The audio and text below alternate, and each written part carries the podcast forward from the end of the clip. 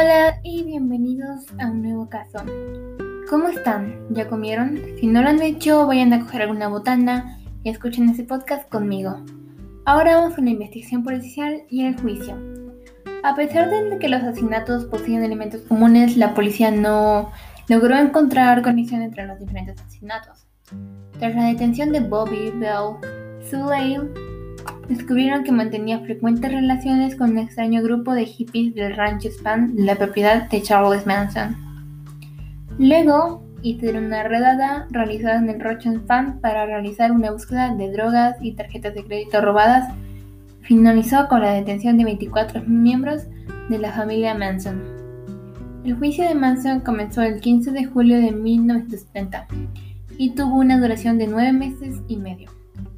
Durante todo el juicio, Manson presentó un comportamiento extravagante, escribiendo mensajes mecanografiados, me he inmunizado contra vuestra sociedad, y repartiéndolos entre los asistentes.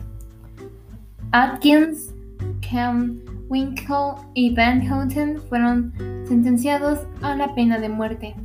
Sin embargo, nunca fueron ejecutados con esta pena, ya que el 16 de febrero de 1972 California revocó la pena de muerte. Entonces estuvieron encarcelados hasta el día de su muerte. ¿Y tú qué opinas de su sentencia? Llegamos al fin de este podcast. Espero les haya gustado. Adiós, los voy a extrañar.